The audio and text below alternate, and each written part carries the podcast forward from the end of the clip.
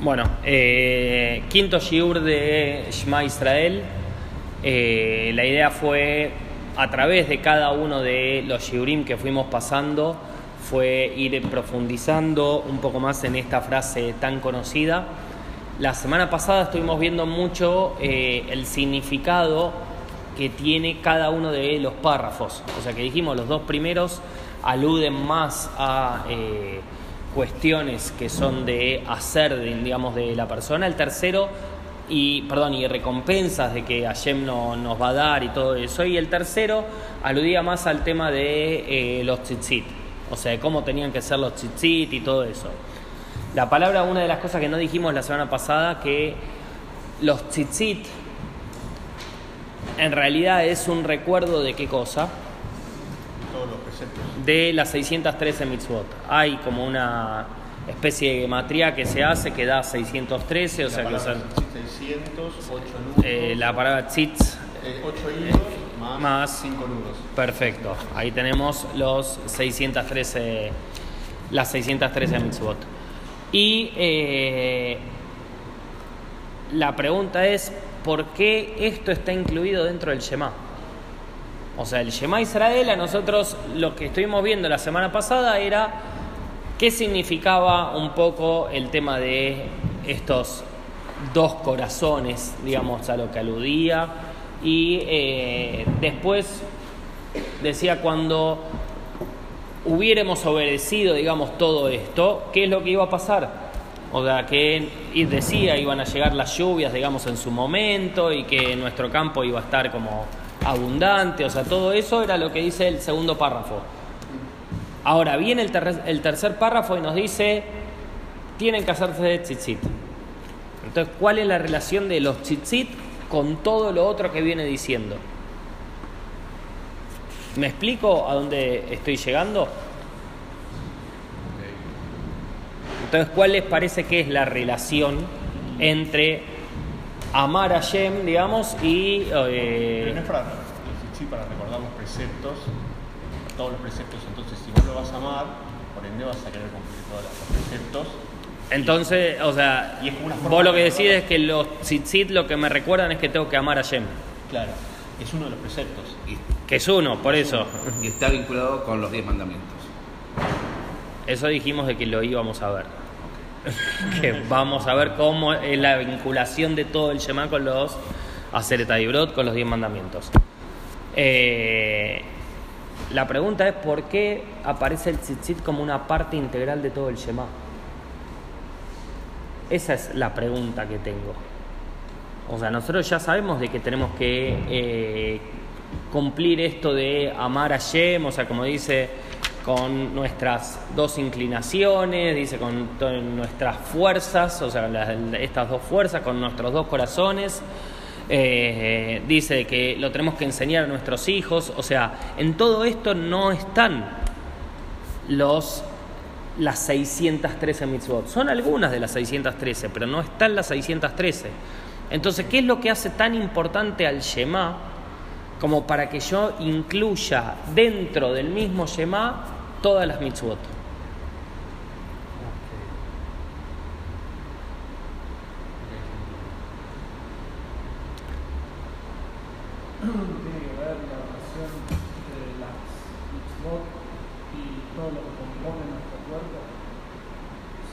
Bien,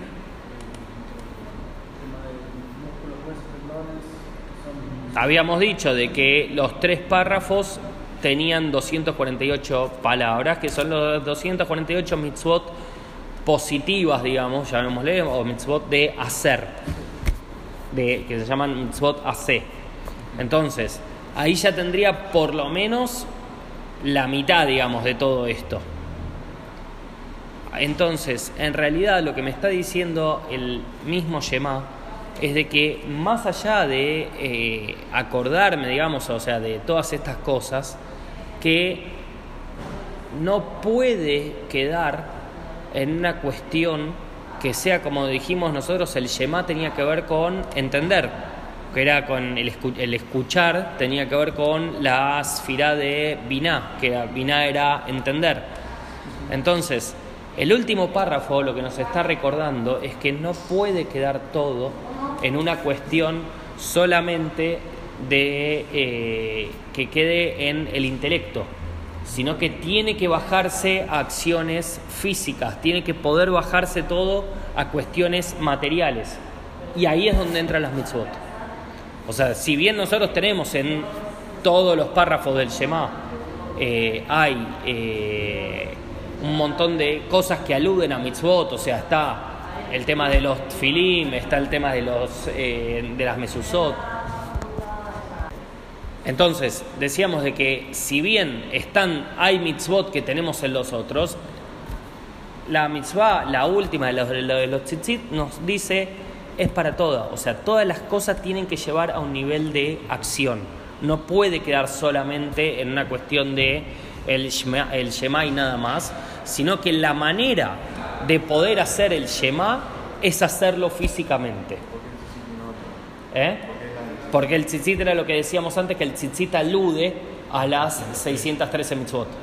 O sea que la palabra eh, tzitzit son, eh, es 600, después tenemos los eh, 8 hilos más los 5 nudos, 613, ahí tendríamos las 613 mitzvot. Eh, la mitzvah, porque la mitzvah, todas las mitzvot son de acción, son de hacer algo, o no hacer algo, digamos, pero...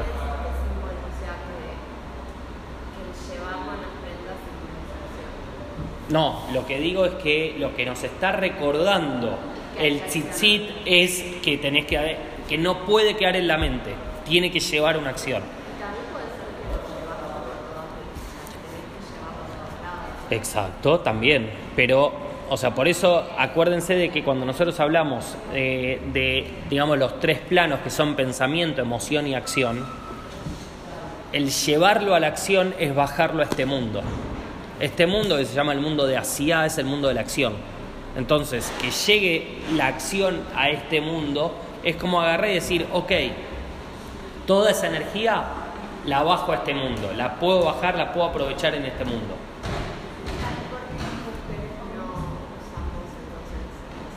Es por un poco lo que habíamos hablado la semana pasada, que en realidad la mujer no tiene, o sea,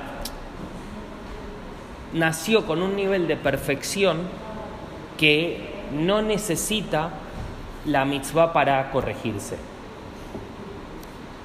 ¿Qué significa mitzvah? ¿Qué es una mitzvah? O sea, el, proble- el problema es el problema es entender primero qué es una mitzvah y después, o sea, cuando entiendo cuál es la finalidad de la mitzvah, ahí entiendo por qué hay mitzvot que son para el hombre y mitzvot que son para la mujer. O sea, en realidad son como dos partes de un todo. La manera de que yo pueda hacer mitzvot que son de una mujer, ¿cuál es? Cuando me uno con mi mujer. Entonces, cuando los dos somos una unidad, cuando ella hace las mitzvot es como que yo las estoy haciendo, y cuando yo hago las mitzvot es como que ella las está haciendo, porque somos dos partes de un todo. Ese es el, concepto, digamos. La cosa no es yo vengo a hacer mitzvot para mí, eso no existe. O sea, no, no, no, no tiene razón de ser. ¿Por qué? Porque ni, o sea, en ninguna de las líneas del Yadut hacer una mitzvah es para salvarte, salvarte vos y nada más. En ninguna. Entonces, cuando yo entiendo qué es mitzvah, qué, significa mitzvah. Mitzvah es precepto, ok. Pero también mitzvah viene de la palabra tzavta. Tzavta, tzavta que es conexión. Entonces, cada mitzvah lo que hace es conectarnos. En realidad, o sea, cuando nosotros dijimos que hay 248 mitzvot positivas y 365 negativas, dando un total de 613, y dijimos las 248 son órganos, huesos y tendones nuestros, y 365 son vasos y arterias. Entonces, en realidad, ¿qué significa? Que cada mitzvah está conectando una parte de tu cuerpo con Hashem. ¿Está? ¿Me seguís hasta ahí? Que entonces, si la mitzvah es para conectarme y vos ya tenés la conexión, es como si vos tenés cable y yo voy y te doy otro cable para que tengas cable, ¿te sirve? No. Pero la mujer tiene que hacer. Tiene sus mitzvot para poder hacer esa conexión. ¿Y cuál es el recordatorio, digamos, terrenal que La ese es el tema, o sea que la mujer no, no tiene eso, ¿por qué? Porque la mujer, la mujer fue creada de una manera más elevada que el hombre. De hecho, o sea, está en la Torah mismo, o sea que en el hombre se usan distintos verbos que aluden a un ser que está en construcción, o sea, como que se está haciendo, el famoso nace, el y, eh, baitzer, o sea, todo eso alude a eh, cosas que están en co- como no es en movimiento, que son dinámicas, o sea, significa que no están terminadas. En la mujer dice el verbo vaiven.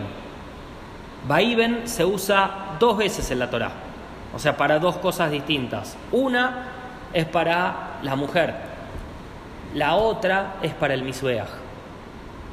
El misbeach, ¿eh? No, eh, de- no, no, no, es. Eh, Vaiven es construir. Mm. No, no de libnot, que es eh, de, de tener hijos, o sea, no, no es el, mismo. Entonces, ¿qué significa? Que en realidad la mujer fue creada, digamos, de una manera perfecta, en la cual no necesita hacer todas las mitzvot para corregirse. Por eso es que la mujer es distinta. De hecho, el hombre tiene que hacer todas las mitzvot y tiene que casarse para poder cumplir con todas las mitzvot, porque no las puede hacer solo. La mujer puede no casarse y estaría cumpliendo con la Torah. Entonces, o sea, por eso es que en realidad la mujer viene a perfeccionar al hombre, no al revés. ¿Está? O sea, te entendí racionalmente. eh, hay cosas que te preguntaría más, pero seguí con el. Entonces, la idea es que por eso hay mitzvot que uno tiene para hacer y otro no. O sea, por ejemplo, tenés también mitzvot que son solamente para los Kohanim, mitzvot que son solamente para los Leviim, mitzvot que son solamente para Israel y que no las puede hacer ninguno de los otros. Entonces, ¿qué? ¿Cómo es la cosa? No, o sea, cada uno tiene, o sea, su determinada conexión que no va con la conexión del otro. Por eso la mitzvah es particular de cada uno. Y por eso uno tiene que hacer determinadas mitzvot que otras que, otro no tiene que hacer. O sea, así como vos me dirías de agarrar y del tema, no sé, de los tzitzit y tefilín, que esto y lo otro, un hombre podría decirme, y bueno, yo no puedo estar ni da. Nidá es el estado de impureza, sí, exacto. ¿Entendés? O sea, podría ser. Y, pero vos me, vos me estás haciendo el planteo con respecto a Filín y todo eso, yo te estoy haciendo el otro planteo totalmente contrario. ¿Entendés? O sea, a lo que voy es. Podría un hombre decirme tranquilamente eso, y que por esa mitzvah no puede cumplir con las 613 mitzvot, porque él no la puede hacer. Entonces tiene que haber una manera de la que la pueda hacer, y por eso dije, la manera es poder unirte. Y a partir de la unión se genera eso. El Bada Sulam trae que, por ejemplo, nosotros tenemos mitzvot, como dije antes, para Kohanim, para Levim, para Israel. Entonces, ¿cómo hace, por ejemplo, hoy eh, a la mañana le pusieron, eh, le hicieron el Brit Milá al hijo de Lichi? Lichi es Cohen. ¿Qué significa? El Brit Milá lo puede hacer. ¿Qué mitzvah no puede hacer Lichi? No puede hacer Pidión Aben, el rescate del primogénito.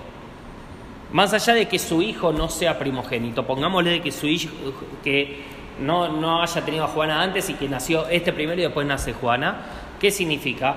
Que en realidad, o sea, él no puede hacer el rescate de su hijo. ¿Por qué? Porque es Cohen. Y un leví tampoco puede hacer eso. Entonces, ¿cuál es la manera de que un Cohen, un leví puedan hacer esa mitzvah? ¿Cuál es la manera de que puedan hacer esa mitzvah? Exacto. La manera, y esa lo trae el Bada Sulam, es hacerla en Kaal. En Kaal es en comunidad. Entonces, ¿qué significa? Cuando estamos todos juntos, todos somos partícipes de la mitzvah. Entonces, por más que haya, por ejemplo, un padre que, un padre, una persona que todavía no fue padre, o un padre de que tuvo todas mujeres, nunca pudo hacer Brit Milá. Entonces participa de la mitzvah de Brit Milá estando presente en el Brit Milá de otro. Por eso es que se invita tanto, digamos, a estas cosas. Entonces, de esta forma eh, vemos como la manera de poder cumplir, digamos, todas las mitzvot es por eso estando en Kaal. Entonces, el Shema Israel y eh, Hashem ya lo vamos a ver cuando eh, empecemos a ver todo lo de Tefilá. También necesitamos mucho de todo el Kaal. Eso lo vamos a ver más adelante, no lo vamos a ver ahora. Entonces, una de las cosas que quería ver hoy, o sea, como para darle un cierre, digamos, a este ciclo, digamos, de todo lo de Shema, era, estuvimos viendo un montón de cosas que están incluidas, estuvimos viendo y desglosando todo el Shema Israel, o sea, la frase Shema Israel, Hashem Elokeinu, Hashem Echad, como para ver todas las cosas que tenía oculto todo eso. Y ahora, como les había dicho la vez pasada, hay una cosa más que está oculta dentro del Shema Israel. No de la frase sola, sino de todo el. de, todos los tres párrafos. Bueno, entonces, estamos en la página 149 de los Sidurim y en la página 179 de los Humashim. La página 179 de los Humashim estamos en la para allá Itro. Más específicamente, vamos a empezar el capítulo 20. ¿Qué dice el capítulo 20 de, eh, de? Va a empezar con Aseret Ibrot.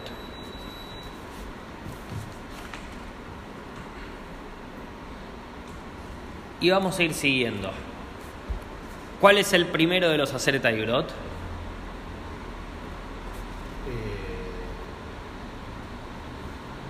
Hashem como, como uno, ¿Eh? El primero es Anoji Hashem lo queja.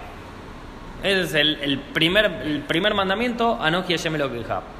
¿Dónde está dentro del Shema Israel? Eh, en realidad en Shema Israel. En el propio Shema Israel, en, el entender, o sea, qué lo que significa, qué significaba Israel. Israel significa Yashar Kel, o sea, derecho a Hashem. Derecho, otra vez, o sea, el Anojí nos está mostrando esta unidad, digamos.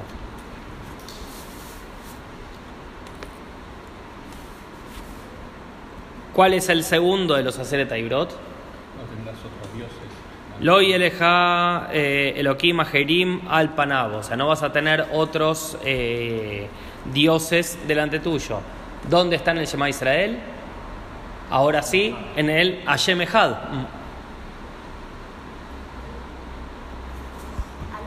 El tercero, entonces, el tercero, habíamos dicho cuál era. Ahora sí, Lotizá. Dice no utilizar el nombre de Hashem en vano. ¿Cuál es eh, en, en el Shema dónde está esto?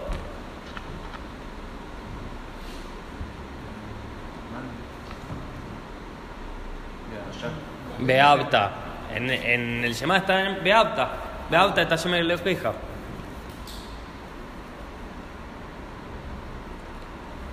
Sahor Etioma Shabbat, el cuarto. Y ac- y acá hay que empezar a meterse un poquito más adentro. Y está en el segundo párrafo, cuando dice...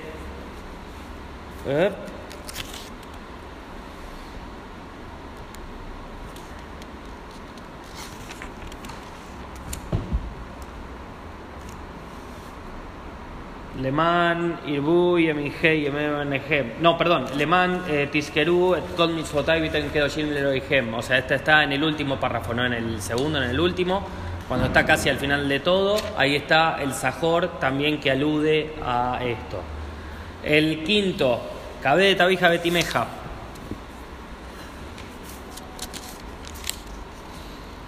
Y acá hay que ir un poquito más en profundidad porque en simple vista no está. Eh, Tabija Betimeja está en. Lemán, Irbú y eh, Yemei Benehem. O sea, que es para que se prolonguen los días de tu vida. O sea, que se dice, está traído en el Talmud, de que el honrar a los padres hace que se prolonguen los días de la vida de uno. Por eso es de que está metido. Lo. ¿Qué es lo Tirtzach?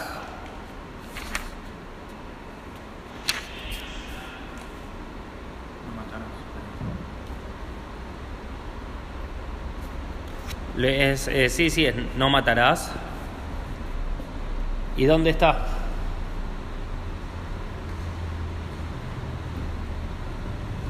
Está también, o sea, en uno parecido al de Beabta en Beabatem. O sea, cuando eh, que vas, eh, los vas a amar, digamos. O sea, no matarlos, sino amarlos. Lotinaf.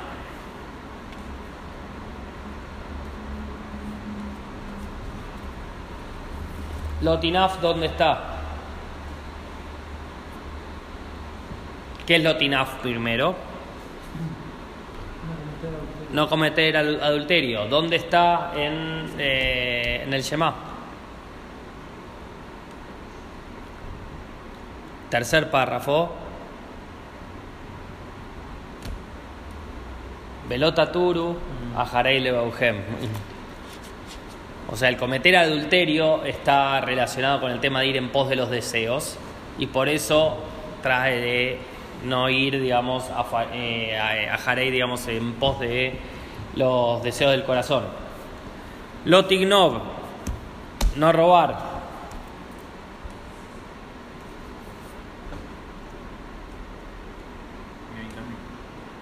¿Dónde está? No, no robar no lo vas a encontrar acá. No robar lo vas a encontrar No, acá. no, está acá, bien, acá. pero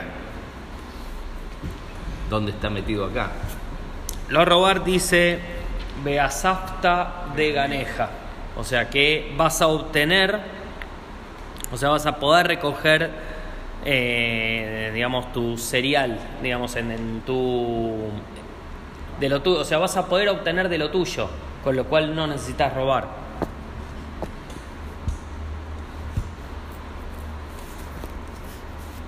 Lota ne berreja shaker. O sea, no vas a prestar falso testimonio.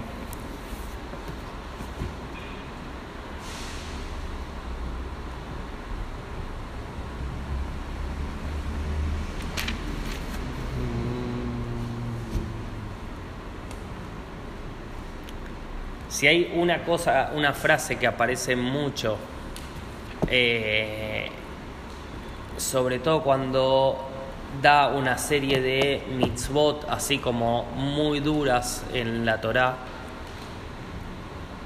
casi todas esas mitzvot terminan con y vas a tener que hacer esto y esto y esto y esto y cómo termina la frase Ani Hashem Elokehem o Ani Hashem. Entonces, el Ani Hashem Elokehem está diciendo exactamente lo mismo. O sea, está trayendo la, la misma, o sea, esto lo estoy trayendo de la Torah en general, de que muchas veces aparece de esta forma, ¿por qué? Porque eso es verdad. O sea, Ani Hashem Elokehem es Emet. Con lo cual, o sea, todo lo contrario sería prestar falso testimonio. Y la última, que era eh, no codiciar, Lo- Lotahmod Beit Reeja, Velotahmod, Esh, Reeja, etcétera, etcétera, etcétera. ¿Dónde está?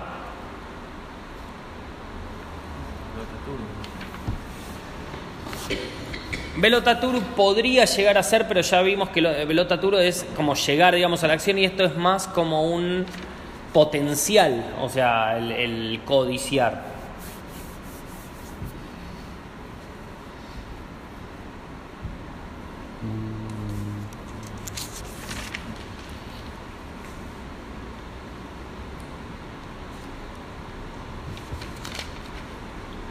Trae la última esta que es Ustabtam al Mesusot. ¿Dónde O sea, ¿por qué? No, no, no, eso, la última, o sea, del tema de eh, no codiciar. Sí. ¿Por qué? ¿Qué dijimos? ¿Dónde se ponía la mesuzá? El- los portones de la casa Y de las ciudades. y de las ciudades, perfecto. ¿Y qué dijimos que significaba esto la semana pasada? Que las ciudades para nosotros, o sea, la entrada a nuestro cuerpo es nuestra ciudad. Entonces, para codiciar, ¿qué necesito? Primero necesito los ojos.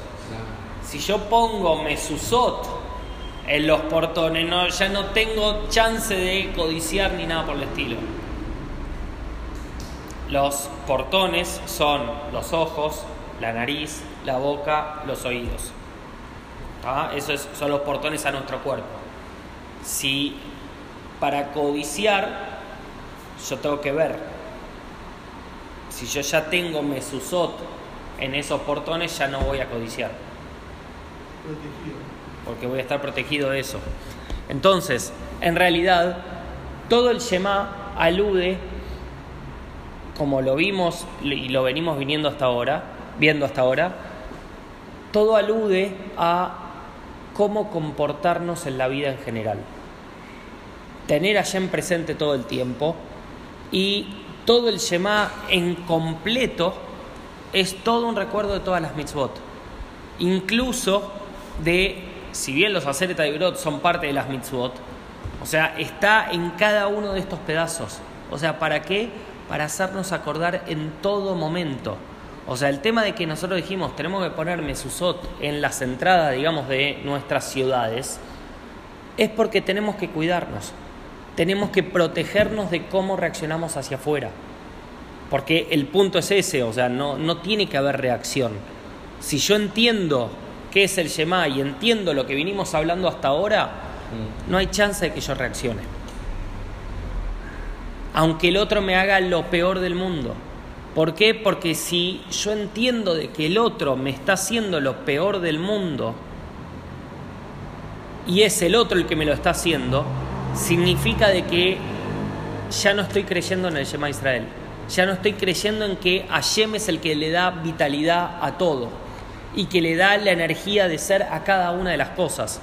Y que por más que a mí no me guste, Hashem es el que comanda todo. Es el titiritero, digamos, de todos nosotros que somos los títeres. Y Él va poniendo a cada persona, digamos, en el lugar que tiene que estar para que cumpla el objetivo que tiene que cumplir. Entonces, cuando entiendo eso, estoy entendiendo el Shema Israel. Entonces, si hay algo de que me enoja, o sea, que no me parece de otra persona o algo por el estilo, obviamente que es algo de que yo no estoy entendiendo el Shema Israel. No es que Hashem está equivocado en poner esa persona ahí, o que Hashem está equivocado en beneficiar a una persona por sobre otra, sino que lo único que estoy haciendo es no entender el Shema Israel. Entonces, cuando entiendo el Shema Israel y entiendo cada una de estas partes y entiendo cada una de las cosas, entonces ahí sí va a pasar todo lo que dice el segundo párrafo de, ok, ahora que entendiste, ahora que hiciste, ahora que estás realmente haciendo todo, vas a obtener las cosas sin necesidad de robar, porque te va a venir todo a vos, vas a tener toda la abundancia que vos necesitas. La que necesitas, no la que querés, la que necesitas. Ojo, no es lo mismo lo que quiero y lo que necesito. Entonces, la idea de todo esto era entender cómo el Shema Israel es una parte integral de nuestras vidas. En todo momento. Entonces, si yo tengo presente en todo momento qué es lo que significa y cómo afecta en mi vida, entonces automáticamente puedo en todo momento accionar con esta palabra, accionar con esta frase. Imagínense si, ahora que sabemos todos estos secretos, la próxima vez que algo nos enoja, si en lugar de enojarnos tomamos dos segundos y decimos para adentro, cerramos los ojos y decimos para adentro, Shema Elokeinu, Hashem Echad, yo les puedo asegurar de que van a estar tranquilos, que no va a importar lo que esté pasando. ¿Por qué? Porque lo que van a hacer es traer todo esto que estuvimos viendo en estos cinco encuentros, lo van a traer a la mente de golpe. entonces automáticamente no me puedo enojar. Pues no tiene sentido enojarme. Enojarme sería enojarme con Hashem, Hazbe Shalom. O sea, no, no tiene ninguna, ninguna razón de ser.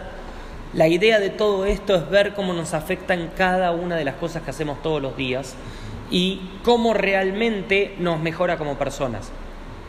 Entonces, el punto crucial que tuvimos con todo el Shema Israel es que a través de estudiarlo nos mejora.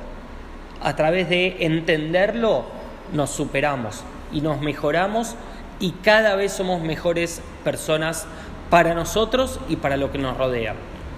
Esa era la idea de el estudio del Shema Israel. ¿Dudas? Entonces, que Besrat Hashem, o sea, puedan incorporar. Los shiurim van a estar disponibles en Spotify, todo, o sea, para que los puedan seguir escuchando, para que puedan seguir internalizando todo esto. Y Besrat Hashem nos vemos pronto para el próximo shiur.